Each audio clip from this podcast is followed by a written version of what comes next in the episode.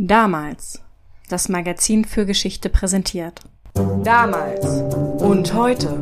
Der Podcast zur Geschichte mit David und Felix. Moin David. Hallo Felix. David, ich möchte dir heute etwas vorlesen.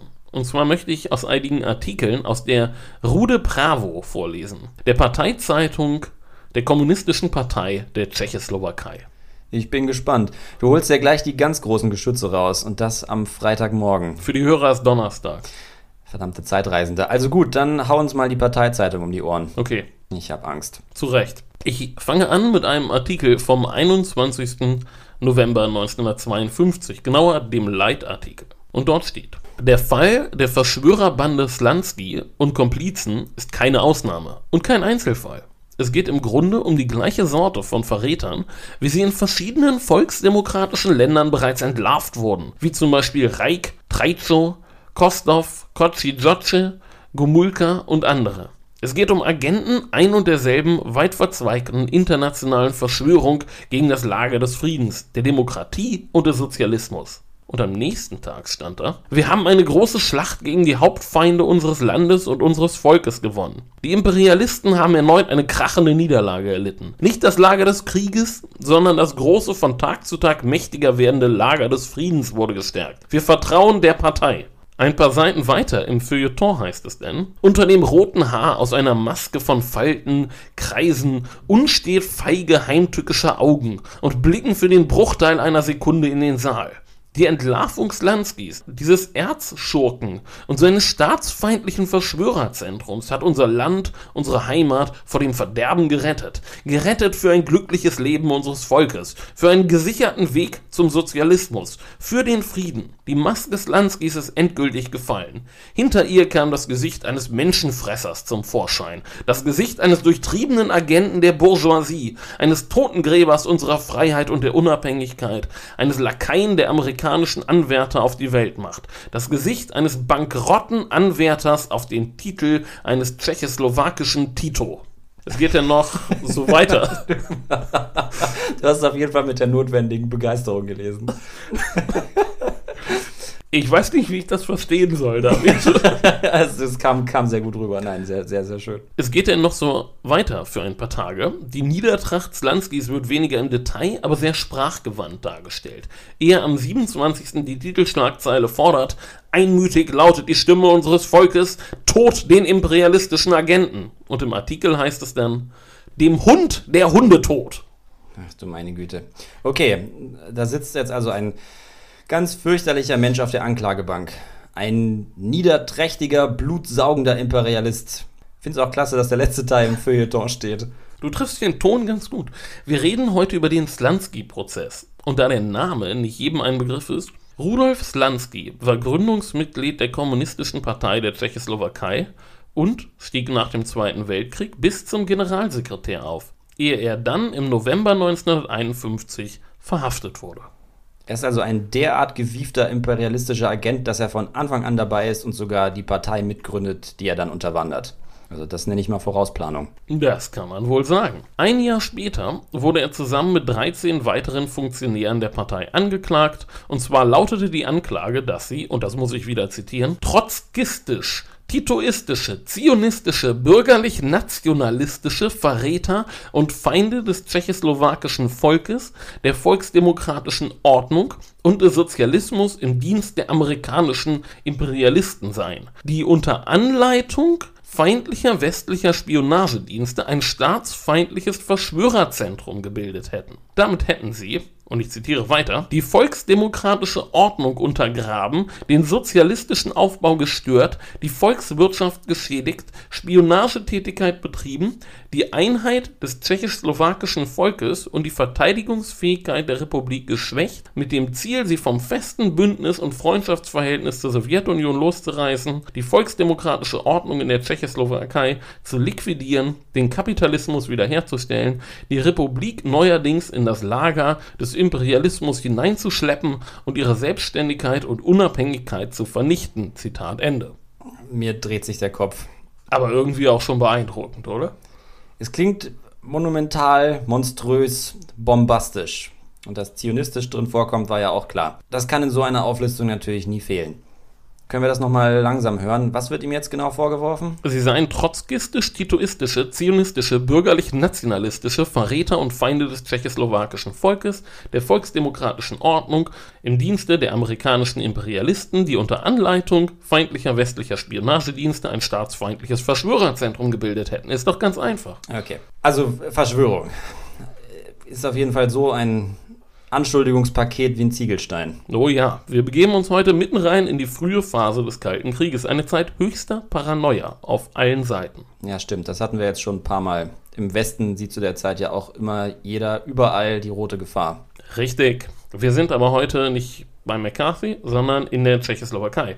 Einem Land, das es nicht mehr gibt und das auch nur relativ kurze Zeit überdauert hat, 74 Jahre lang. Aber das macht es wieder weg durch übermäßige Komplexität. Ja, das haben kurzlebige Länder so an sich. Um das wirklich zu verstehen, was beim Slansky-Prozess passierte, lohnt es sich, die Gründungsumstände des Staates zu betrachten. Weißt du irgendwas darüber? Ja, das hat was mit dem Zusammenbruch der K&K-Monarchie zu tun. Zu der Zeit fliegt den Österreichern ja ihr Vielvölkerstaat um die Ohren. Überall gibt es nationale Bewegungen und plötzlich sind überall Grenzen.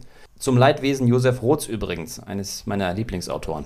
Richtig. Aus den Trümmern des Habsburger Reiches ich habe ja in der Konradin-Folge die Anfänge erwähnt und springe jetzt direkt ans Ende. Ja, gewitzt. Aus den Trümmern des Habsburger Reiches erhob sich ein neuer Vielvölkerstaat. Der Zensus des Jahres 1921 ergab, dass nicht einmal die Hälfte der Bewohner sich als Tschechen definierte. Kannst du dir vorstellen, was die nächstgrößere Gruppe war? Naja, der Staat heißt Tschechoslowakei, also wahrscheinlich Slowaken. Falsch, Deutsche. Slowaken mhm. folgten erst auf Platz 3. Es folgten Ungarn, Ruthenen und Juden, die als nationale und nicht als religiöse Gruppe definiert wurden. Ich sollte auch erklären, dass der Begriff Nation ethnisch definiert wurde und nicht nach der Staatsangehörigkeit. Das ist in der Tat eine wichtige Unterscheidung. Man muss vielleicht hier das kurz erwähnen, ein Deutscher war nicht jemand, der einen deutschen Pass besaß, das leitete sich vollständig von Kultur und Sprache ab. Vor allem von der Sprache. Ja, die frühe Tschechoslowakei verstand sich als Nationalitätenstaat, nicht als Nationalstaat. Und dieser Nationalitätenstaat war nicht nach jedermanns Geschmack. Nicht nur gab es Gruppen tschechischer und slowakischer Nationalisten, die lieber einen Nationalstaat gehabt hätten, sondern gerade die Deutschen wurden von vielen misstrauisch beäugt. Im alten Habsburger Reich waren die nämlich bevorzugt worden, weil sie eben Deutsch sprachen. Die Staatsgründung war auch eine Nationsbildung gegen das Deutsche gewesen. Und in Teilen der tschechischen Bevölkerung grassierte eine regelrechte Germanophobie. Klar, Deutsch ist da halt für viele die Sprache der Österreicher, von denen man sich eben erst nicht gerade einvernehmlich losgesagt hat. Genau, auch wer zwei Sprachen sprach, wurde verachtet. Denn was sollte das denn sein? Denen war ja mal gar nicht zu trauen. Das waren die, die sich nicht entscheiden konnten. Bildung ist ja sowieso verdächtig. Jo. Und in der Praxis waren das häufig Juden. In jüdischen Kreisen dominierten Deutsch und Ungarisch. Aber besonders in Prag waren viele zweisprachig. Besonders jene, die eine höhere Bildung genossen hatten, sprachen und schrieben häufig auf Deutsch. Ein berühmtes Beispiel für einen jüdischen Tschechoslowaken, der in Prag aufwuchs, auf eine deutsche Schule ging und auf Deutsch schrieb, war Egon Erwin Kisch. Der rasende Reporter. So heißt sein bekanntester Band. Hast du mal von ihm gelesen? Ja, eine Textsammlung über Berlin und ein paar Sachen über Asien. Wie findest du ihn? Er beschreibt super. Er gilt ja bis heute quasi als der Erfinder der Reportage. Oh ja, ich denke auch stilistisch können wir alle von ihm lernen. Vor allem seine Milieuschilderungen sind klasse und bis heute wirklich lesenswert. Beeindruckt hat mich vor allem eine Geschichte über Bergarbeiter, die er geschrieben hat. Ja, also Empfehlung an alle. Sammlungen seiner Reportagen gibt es in jeder guten Buchhandlung. Aber vorher vielleicht Josef Roth lesen. Kisch war nicht nur Autor, sondern auch Kommunist. Und in der Tschechoslowakei war das besonders attraktiv. Die Kommunistische Partei wurde in den 20ern zu einem Sammelbecken für Minderheiten, in dem diese ihre nationale Identität hinter sich lassen und in den universalen Klassenkampf einsteigen konnten. Völker hört die Signale, auf zum letzten Gefecht und so weiter, ne? Die Internationale erkämpft das Menschenrecht. Du bist für den Fall der Revolution gewappnet. Ach nein, dafür bin ich nicht genug auf Twitter. Josef Roth war übrigens auch vorübergehend am Kommunismus interessiert, bis er völlig desillusioniert aus der Sowjetunion zurückgekommen ist. Gestorben ist er als Royalist. Der Weg steht uns noch bevor. Ja, wahrscheinlich. Aber jetzt lasse ich Josef Roth äh, mal Josef Roth sein und höre auf abzulenken. In der Partei vereint man sich jetzt also zum universalen Klassenkampf, egal ob Tscheche, Slowake, Deutscher oder Jude, zumindest in der Theorie. Genau. Das bedeutet nicht, dass dort Konflikte entlang ethnischer und vor allem sprachlicher Linien ausblieben. Es wurde häufig darüber gestritten, ob parteiintern Deutsch oder Tschechisch den Vorzug genießen sollte. Aber die Wahlergebnisse waren gut, und zwar besonders da, wo Minderheiten große Anteile an der Bevölkerung stellten. In den 30er Jahren gingen denn übrigens viele deutsche Kommunisten und Sozialisten nach Prag ins Exil. Ich nenne mal ein paar Namen. Otto Wels, Hans Vogel, Erich Ollenhauer. Für die, die es nicht wissen, das ist die Parteiführung der SPD zu der Zeit. Genau, in Prag gründeten sie die Exilpartei SOPAD. 1938 mussten sie dann aber nach Paris umziehen und 1940 nach London, immer auf der Flucht vor den heranrückenden deutschen Truppen. Ja. Und dann kommen wir zum Münchner Abkommen. Und das darfst du jetzt erklären. Beim Münchner Abkommen haben England und Frankreich den Nazis erlaubt, sich das Sudetenland unter den Nagel zu reißen. Sie haben die territoriale Integrität der Tschechoslowakei geopfert, damit kein Krieg ausbricht. Exakt. Sie haben das nicht gemacht, was sie im Jahr darauf dann beim Überfall auf Polen gemacht haben. Deutschland den Krieg erklärt. Das war die sogenannte Appeasement-Politik. Premierminister Chamberlain kehrt nach Großbritannien zurück und erklärt, dass er den Frieden gerettet hat. Das war die politische Fehleinschätzung des Jahrhunderts. Und aus tschechoslowakischer Sicht blanker Verrat. Denn nicht nur die Deutschen, auch die Polen und Ungarn rissen sich nun Teile des Landes unter den Nagel. Im März 1939 besetzte die Wehrmacht dann auch die sogenannte Resttschechei. Und Frankreich und England reagierten darauf mit einer Garantieerklärung für Polen. Die dann zur Kriegserklärung im September führt und der Zweite Weltkrieg beginnt. Davor kam es aber noch zum Hitler-Stalin-Pakt. Darin grenzten Deutschland und die Sowjetunion ihre Interessensphären in Mittelosteuropa gegeneinander ab. Man könnte auch sagen, sie teilten Mittelosteuropa unter sich auf. Die Tschechoslowaken waren davon gar nicht begeistert. Es wog aber nicht so schwer wie der Verrat von München. Regierungschef Edward Benesch ging trotzdem nach London ins Exil, wo er 1940 eine Exilregierung gründete. Von den Kommunisten flohen einige nach Moskau, andere nach Amerika oder nach London. In England waren sie aber nicht gerne gesehen. Weil sie Kommunisten sind.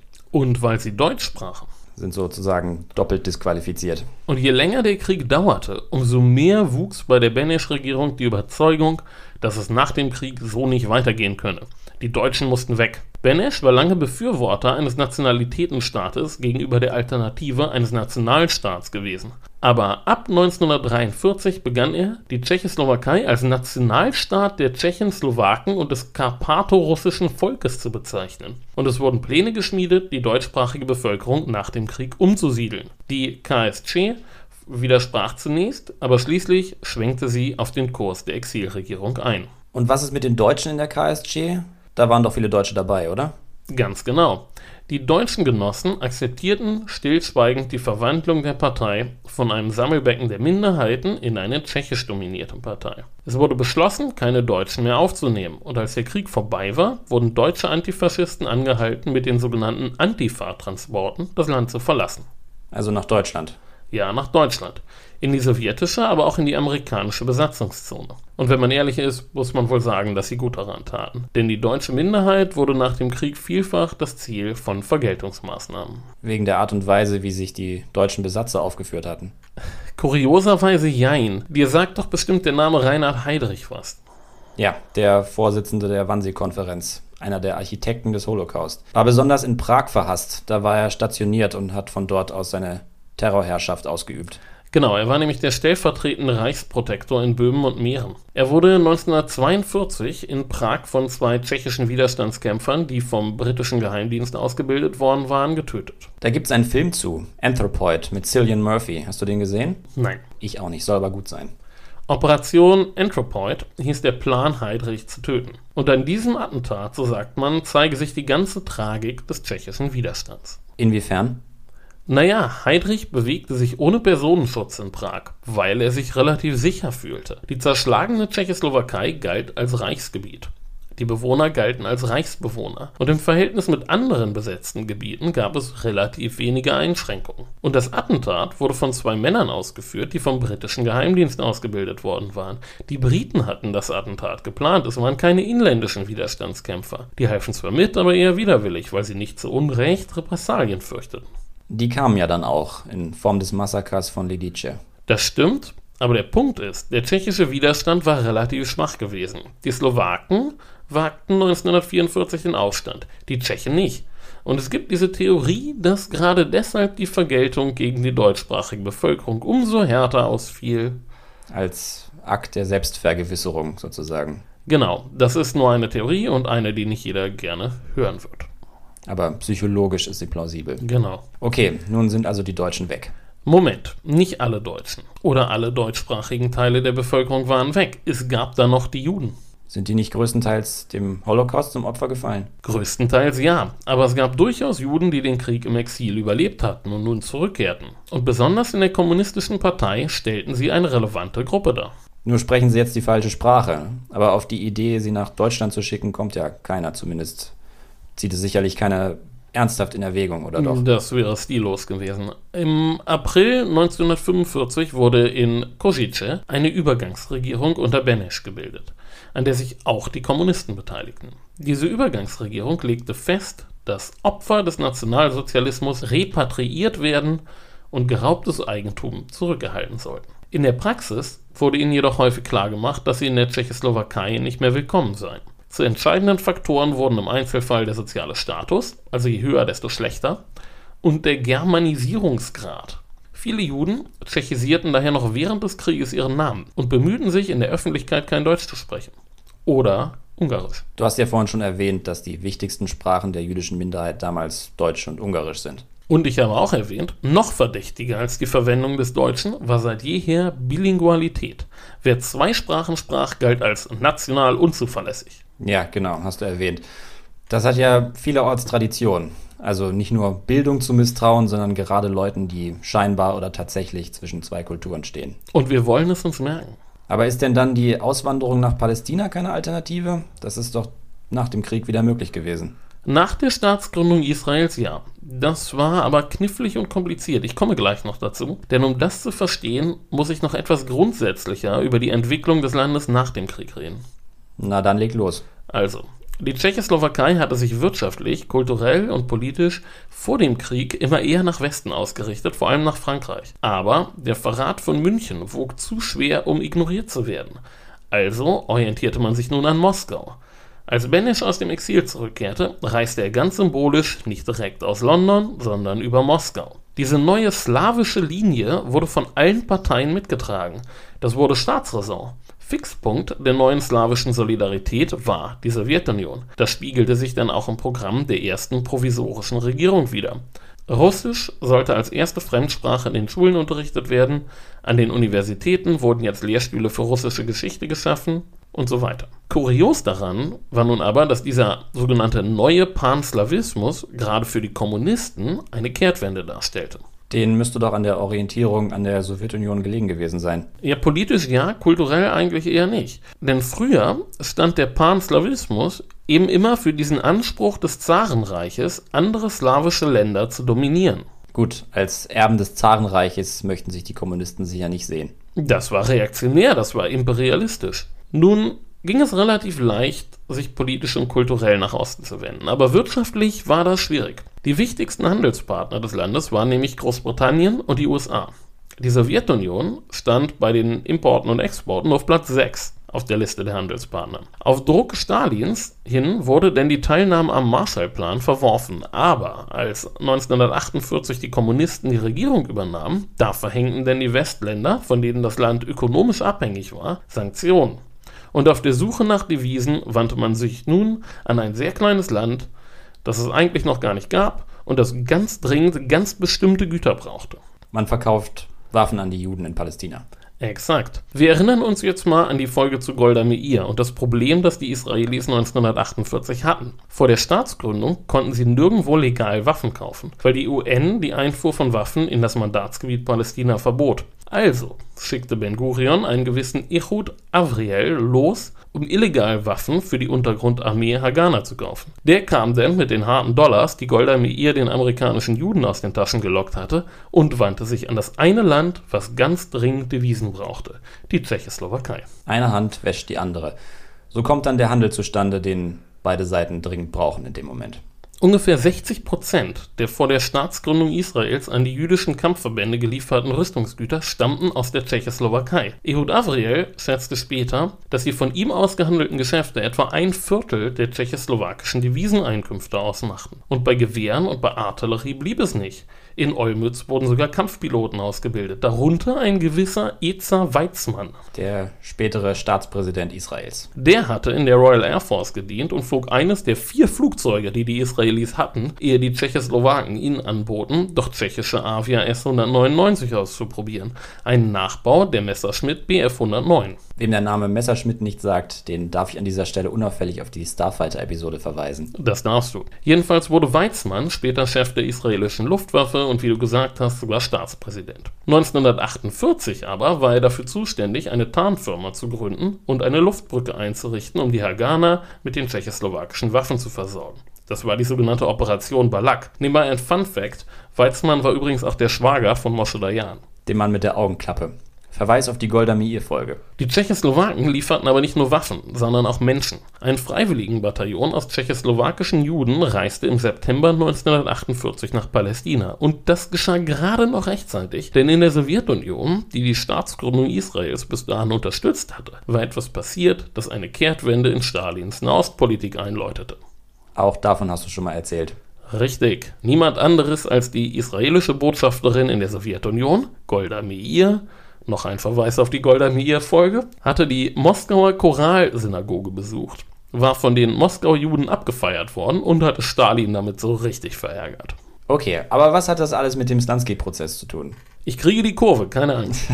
Die Vermittler der Waffengeschäfte waren vor allem die jüdischen Funktionäre der tschechoslowakischen kommunistischen Partei, denn die wurden nach der Regierungsübernahme vor allem im Bereich der auswärtigen Beziehungen gebraucht. Und nun rate mal warum. Weil sie mehrsprachig waren. Genau. In einem internen Papier des Innenministeriums aus eben jenem Jahr ist nochmal offiziell vermerkt, dass wer mehrsprachig war, auch national unzuverlässig ist. Aber für auswärtige Beziehungen braucht man Sprachen.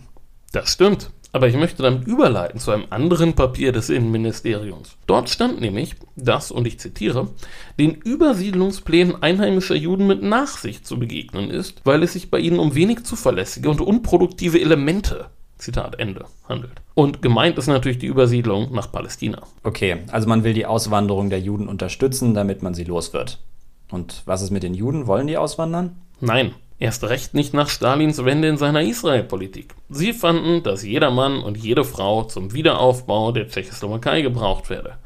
Für sie waren die Auswanderer Verräter des universalen Klassenkampfes. Insbesondere der stellvertretende Finanzminister Otto Fischel machte sich zu einem persönlichen Anliegen, den Zionismus zu bekämpfen, wo es nur ging. Das war ein Fehler, wie er später merkte. Denn im Slansky-Prozess wurde auch er angeklagt. Und zwar als, und ich zitiere nun wieder, der bedeutendste Agent des israelischen Spionagedienstes in der CSR. Und sein Verhalten wurde ihm als besonders geschickter Täuschungs- und Verschleierungsversuch ausgelegt. Das heißt, die jüdischen Parteifunktionäre sind Antizionisten und unterstützen Stalins Antizionismus, übersehen dabei aber, dass sie wahrscheinlich auch bald ins Kreuzfeuer geraten und als national unzuverlässige und unproduktive Elemente, wie du gesagt hast, genau so. werden. Mhm. Die jüdischen Kommunisten übersahen, dass sich durch die deutsche Besatzung, den Völkermord und die Umsiedlung die Bevölkerung des ehemaligen Nationalitätenstaates Tschechoslowakei ethnisch homogenisiert hatte. Oder sie wollten es übersehen. Und nun muss ich etwas die spezielle Atmosphäre des frühen Kalten Krieges beschreiben.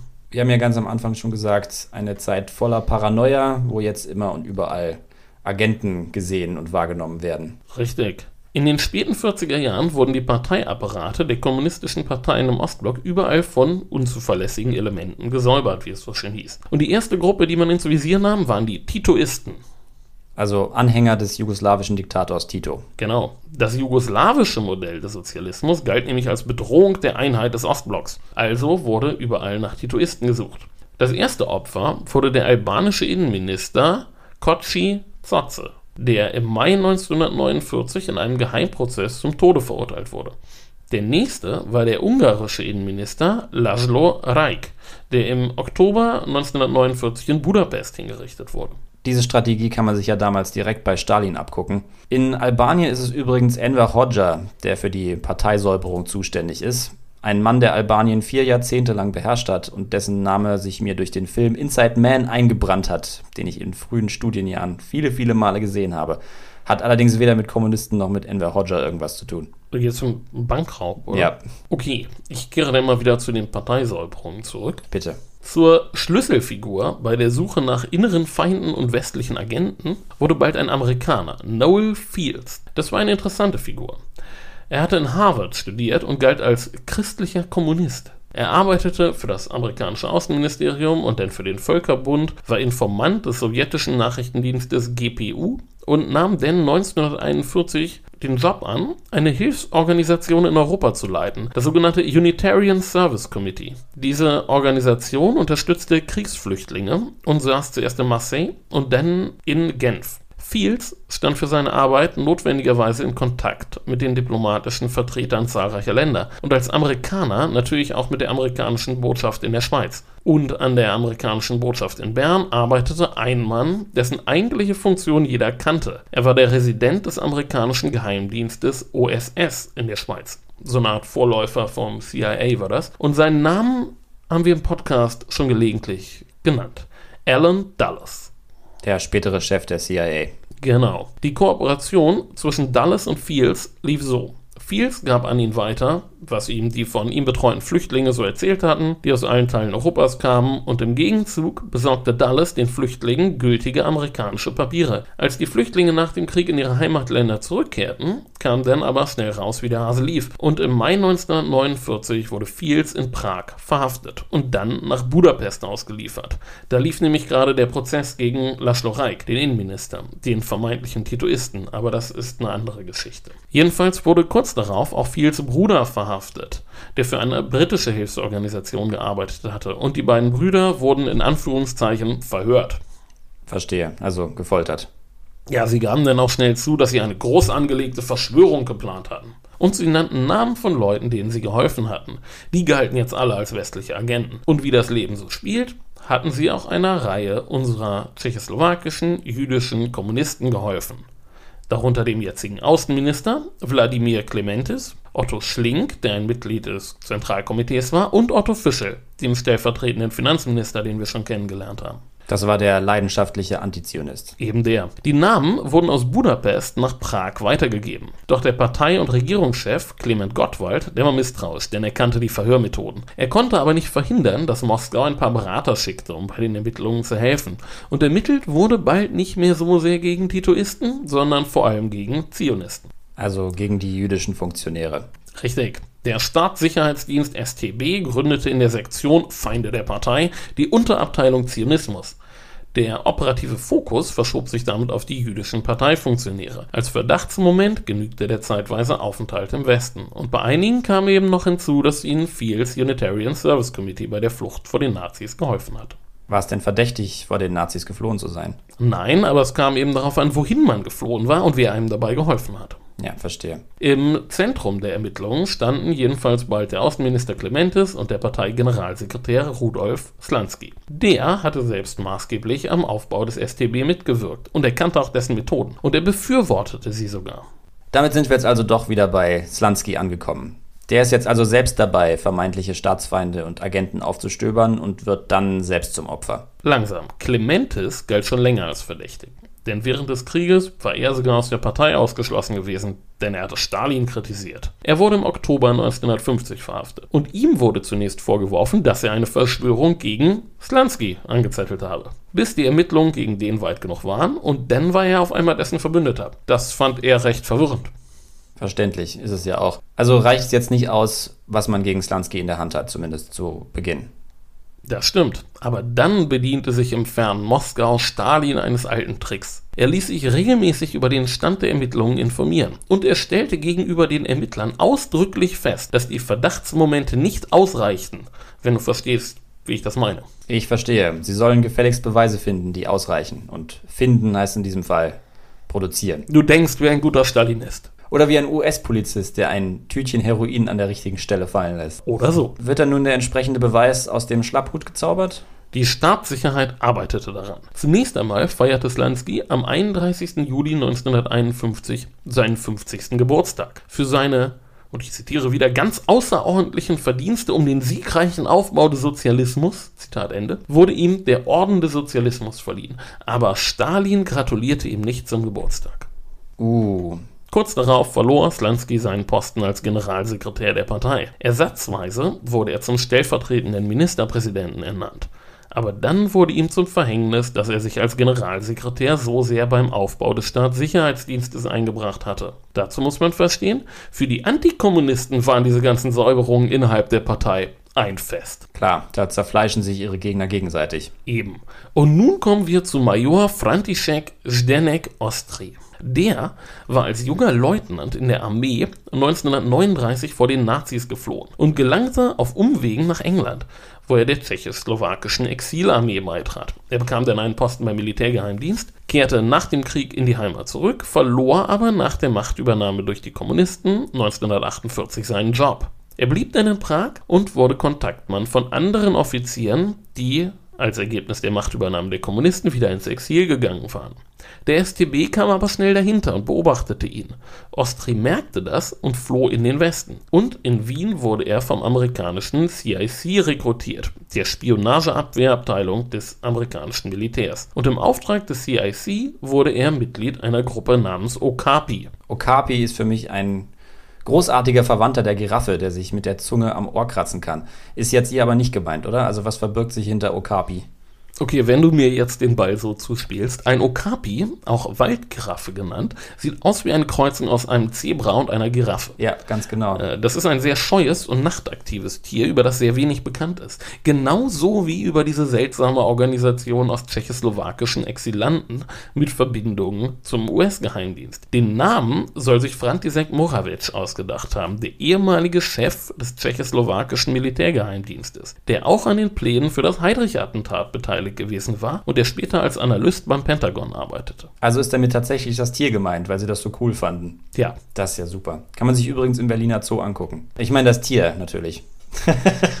Keine tschechoslowakischen Exilanten. Nee, das haben sie da nicht. Naja, gut, zurück zu unserem anderen Exilanten, unserem Major. Der war, wie seine Kollegen, ein fleißiger Leser der Rude Bravo, also der Parteizeitung, aus der ich zu Beginn vorgelesen habe. Und er bemerkte, dass als über Slanskys 50. Geburtstag berichtet wurde, nichts von Glückwünschen von Stalin erwähnt wurde. Und als erfahrener Nachrichtendienstoffizier verstand er, was das hieß. Das Protokoll verlangt ja sicherlich ein Telegramm oder so, wenn der Generalsekretär einer kommunistischen Partei Geburtstag hat. Ganz genau. In den nächsten Monaten studierte er also ganz genau die Nachrichten aus der Tschechoslowakei und er hatte eine Idee. Die Okapi sollte Slansky kontaktieren und ihm Fluchthilfe anbieten. Und wenn der die denn annahm, dann war das ein Propagandacoup für den West. Wenn aber, was wesentlich wahrscheinlicher war, der Brief von der STB abgefangen und Slansky verhaftet werden würde, dann wäre das noch besser dann würden sich die Kommunisten wieder selbst zerlegen. Und ganz nebenbei würden die Ex-Offiziere im Exil Rache an Slansky üben, der wesentlich dazu beigetragen hatte, dass sie ihre Jobs verloren hatten. Ein genialer Plan. Win-win. Absolut. Okapi konnte nur gewinnen. Und es würde überhaupt keine Mühe oder Ressourcen kosten. Alles, was es brauchen würde, war ein Brief. Es kam, wie es kommen musste. Der Brief wurde abgefangen, lieferte den Beweis, auf den der STB gewartet hatte, Slansky wurde verhaftet und mit ihm über 200 weitere Personen. Als unser alter Freund Alan Dulles von der Geschichte erfuhr, war er so tief beeindruckt von der Einfachheit und Eleganz der Operation, dass er später sagte, er wünschte, er wäre selber auf die Idee gekommen. Mussten Stalins Leute also letztlich gar keine Beweise fälschen. Okapi war schneller. Und wie ging es jetzt weiter mit Slansky? In der Nacht vom 23. auf den 24. November 1951 wurde Slansky verhaftet. Und etwa ein Jahr später begann der Prozess gegen ihn und 13 weitere mutmaßliche Verschwörer. Von den 14 entstammen 11 einem jüdischen Elternhaus. Und ich denke, ist es okay, wenn ich alle Angeklagten hier einmal nenne. Das waren Rudolf Slansky, Bedrich Geminder, Ludwig Freiker, Josef Frank, Wladimir Clementis, Bedrich Reitin, Karel Schwab, Wawro Haidu, Efschen Löbel, Rudolf Margolius, Otto Fischel, Otto Schlink, Arthur London und André Simone. André Simone hieß übrigens eigentlich Otto Katz und ihn könntest du kennen. Äh, sagt mir spontan nichts, nein. Er hatte bereits 1929 ein populäres Buch geschrieben mit dem Titel Neun Männer im Eis und darin geht es über Ah, die nobile Expedition. Unsere allererste Folge. Genau. Die Anklage machte sich ganz wesentlich an der Herkunft der Angeklagten aus einem jüdisch-deutschen und bürgerlichen Milieu fest. Es wurde ausdrücklich festgehalten, dass Rudolf Slansky jüdischer Abstammung sei und aus einer Kaufmannsfamilie komme. Und Ludwig Freiker wurde als Arztsohn und Otto Schlink als Fabrikantensohn bezeichnet. Verdächtig machte bei einigen auch ihre Namensänderung während des Krieges, etwa von Schlink mit SCH zu Schlink mit einem tschechischen S oder von Freund zu Freiker. Anpassungsbemühungen gilt also als Vorbereitung der Unterwanderung. Genau. Der Ankläger wie auch die Presse machten sich über den deutschen Akzent der Angeklagten lustig und aus der Berichterstattung über den Prozess habe ich am Anfang vorgelesen. Als weiterer Verdachtsmoment galt denn eben auch die Mitarbeit an den Waffengeschäften mit dem jungen Staat Israel, denn was einst der Devisenbeschaffung gedient hatte, galt nun als die Verschiebung tschechoslowakischen Volksvermögens. Und im Schlussplädoyer forderte Chefankläger Josef Owalek die Todesstrafe. Er sagte wörtlich, möge ihr Urteil wie eine eiserne Faust ohne das geringste Erbarmen auf sie fallen. Und es fiel am 27. November, eine Woche nach Prozessbeginn. Wenn von vornherein der Ausgang feststeht, geht das schnell. Elf Angeklagte wurden zum Tode, drei zu langen Gefängnisstrafen verurteilt. Rudolf Slansky wurde am Morgen des 3. Dezember als letzter der elf zum Tode Verurteilten hingerichtet. Der Schriftsteller Ivan Olbracht kommentierte das in der Parteizeitung. Er schrieb, die Verurteilten seien, ich zitiere wieder, elf typische Kosmopoliten ohne Vaterland, ohne irgendeine freundschaftliche Beziehung zur tschechischen und slowakischen Nation. Und darum ging es ja, dass die Partei ihr deutsch-jüdisches Erbe hinter sich lässt und die in Anführungsstrichen national unzuverlässigen Elemente entfernt. Woran die Nationalisten in der Vorkriegszeit gescheitert waren, das vollzogen nun die Kommunisten richtig. Die Umwandlung des Nationalitätenstaates in einen Nationalstaat. Wurden die Prozesse später irgendwann mal aufgearbeitet? Naja, das ist eine Geschichte für sich. Zunächst folgten dem Hauptprozess zahlreiche weitere gegen die mittleren und unteren Ränge. Da ging man dann ganz systematisch vor. Erst wurden die ehemaligen Diplomaten angeklagt, darunter auch Richard Slansky, der Bruder von Rudolf. Und dann waren die Mitarbeiter des Innenministeriums und der Sicherheitsdienste dran, denn die Parteifunktionäre, die Militärs, vermeintliche slowakische Nationalisten, am Ende dann die Ökonomen, denen die Schuld an den Wirtschaftsproblemen gegeben wurde. Aber sehr bald wurde wurden die Fehler der Ankläger zu offensichtlich. Und dann hielt Khrushchev auf dem 20. Parteitag der Kommunistischen Partei der Sowjetunion seine berühmte Rede, in der er mit dem Stalinismus abrechnete. Zwei der Angeklagten aus dem Slansky-Prozess, Arthur London und Wawro Haidu, wurden daraufhin sofort freigelassen. Evgen Löbel blieb noch vier Jahre in Haft. Okay, das heißt, sie wurden begnadigt oder vorzeitig entlassen, aber das ist ja noch keine Aufarbeitung. Dazu komme ich jetzt. Schon vor der Khrushchev-Rede hat sich eine Untersuchungskommission mit den Prozessen beschäftigt, denn schon 1954 waren die Field-Brüder aus der Haft entlassen worden. Und im Dezember desselben Jahres war in Moskau General Lischachew hingerichtet worden. Und das war der wichtigste sowjetische Berater bei der Prozessvorbereitung gegen Slansky gewesen. Okay, auf diese Vorgänge muss man dann reagieren. Und was kam dann dabei raus? Die Untersuchungskommission sah den Fehler nicht im Urteil gegen Slansky, sondern nur im Strafmaß. Nach der Khrushchev-Rede war auch diese Haltung dann aber nicht mehr zu rechtfertigen und die Kommission sah sich nun doch genötigt, Fehler bei den Ermittlungen einzuräumen. Eine zweite Kommission unter Leitung von Rudolf Barak nahm die Arbeit auf und sah die Schuld vor allem bei Slansky. Der hat schließlich die Beria-Methoden eingeführt. Lavrenti Beria war der Geheimdienstchef von Stalin. Du hast ja vorhin erzählt, dass Slansky am Aufbau der Staatssicherheit mitgewirkt hat. Ja, und Slansky selbst hatte die Entfernung von Feinden der Partei und der Arbeiterklasse befürwortet. Und als er angeklagt wurde, atmeten dafür andere auf. Er hatte auch wirklich selbst der Verhaftung einiger seiner späteren Mitangeklagten zugestimmt. Und er kannte auch die Methoden der Ermittlungen und der Verhöre. Und der mit ihm hingerichtete Bedrich Reizin war als Leiter der Hauptverwaltung des militärischen Nachrichtendienstes ebenfalls für unrechtmäßige Verhaftungen verantwortlich. Die Angeklagten waren also nach Ansicht der Kommission selber schuld die Revolution hat eben ihre Kinder gefressen. Etwas anderes nimmt so eine Revolution ja ab einem bestimmten Punkt eh praktisch nicht zu sich. Sozusagen. Die Entwicklungen in den Bruderländern bestärkten die Partei in dem Kurs, vor allem der Arbeiteraufstand in Posen und der Ungarnaufstand 1956. Der stellvertretende tschechoslowakische Ministerpräsident Václav Kopecki erklärte auf der Tagung des Zentralkomitees 1956, dass so etwas wie in Polen oder Ungarn in der Tschechoslowakei nicht habe passieren können, und ich zitiere wieder, weil wir die Alternativen rechtzeitig und konsequent liquidiert haben. Mal wieder so eine martialische Formulierung. Ändert sich dann aber später nochmal diese Einschätzung oder bleibt es dabei? Langsam. 1962 wurde eine weitere Kommission eingerichtet und die stellte endgültig fest, dass die Prozesse auf erfundenen Beschuldigungen basierten. Aber an dieser Kommission nahm auch Josef Owalek, der seinerzeit Chefankläger im Slansky-Prozess gewesen war und nun Präsident des obersten Gerichtshofs war, teil. Und nicht zuletzt deshalb wurde die politische Verantwortung weiter bei den Angeklagten gesehen. Auch ihr Parteiausschluss wurde von der Kommission bestätigt. Es war also ein Freispruch der Kategorie B oder C oder D. Erst 1968, während des Prager Frühlings, erfolgte die vollständige Rehabilitation durch eine neue Kommission. Im April erschienen dann auch erstmals die Erinnerungen von Josefa Slansky, Rudolfs Ehefrau. Und nach dem Prager Frühling begann man sich dann auch im Westen stärker für den Prozess zu interessieren, vor allem weil eine neue Immigrationswelle eingesetzt hatte und im Westen nun ganz viele weitere Erfahrungsberichte aus der Zeit veröffentlicht wurden. Den Prager Frühling diskutieren wir dann heute aber nicht mehr. Nein, das würde zu weit führen.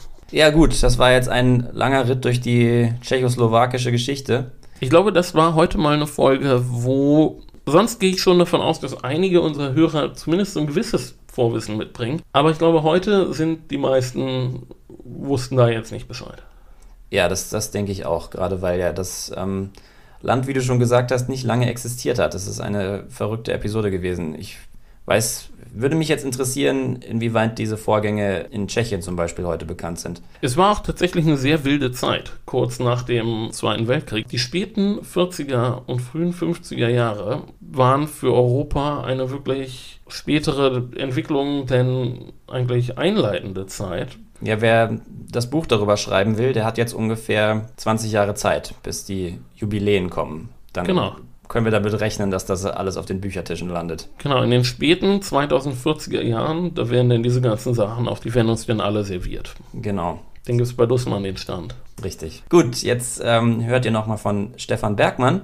Mit dem haben wir letztes Mal geredet, beziehungsweise mit dem haben wir gerade eben geredet. Wir weisen immer wieder darauf hin, dass wir heute drei Folgen aufnehmen. Und Stefan Bergmann erzählt euch jetzt nochmal was über das aktuelle Heft mit dem Titelthema Die Krise der Römischen Republik. Wir beschreiben das Ganze natürlich aus der Rückschau, diesen Prozess, der sich ja immerhin rund 90 Jahre hinzog. Und wir beschreiben es konsequent als Krise, der zum Untergang der Republik führte, weil wir das Ende kennen. Die Zeitgenossen nahmen natürlich wahr, dass es durchaus krisenhafte Entwicklungen gab, aber sie versuchten zugleich, das politische System den Herausforderungen anzupassen, rangen um Reformen, setzten diese um und hatten sicherlich immer wieder den Eindruck, dass die Gesellschaft und das Reich so wie sie sich zu einem bestimmten Zeitpunkt dann darstellten, auf dem richtigen Weg waren. Man muss sich klar machen, dass in der Zeit seit etwa 133 vor Christus, als die Republik kriselt, bis hin später zum Bürgerkrieg, das Imperium stetig weiter wächst bzw. sich durchsetzt. In Nordafrika, in Palästina, in Syrien, in Kleinasien, in Gallien, im Kampf gegen die aufständigen Bundesgenossen. Ja, wirklich ein, ein, sehr spannendes Heft und der Untergang der Republik ist einerseits so eine Episode, über die es viele Fernsehserien und Dokus und so weiter gibt. Jeder kennt Cäsar, aber wie sich das denn im Detail dargestellt hat, ist schon sehr faszinierend. Ja, die, die Republik stirbt einen langsamen Tod. Da werden einige Arien gesungen, bis sie dann endlich da niederliegt. Also kauft das Heft. Ja, es ist ein super Heft. Ähm, ich bin ja dieses Mal auch am Titelthema beteiligt gewesen, von daher freue ich mich ganz besonders. Wir hören uns nächstes Mal wieder. Ich habe keine Ahnung, worum es dabei geht. Ich bin jetzt schon durcheinander. Gut. Macht's gut. Macht's gut. Tschüss. Ciao.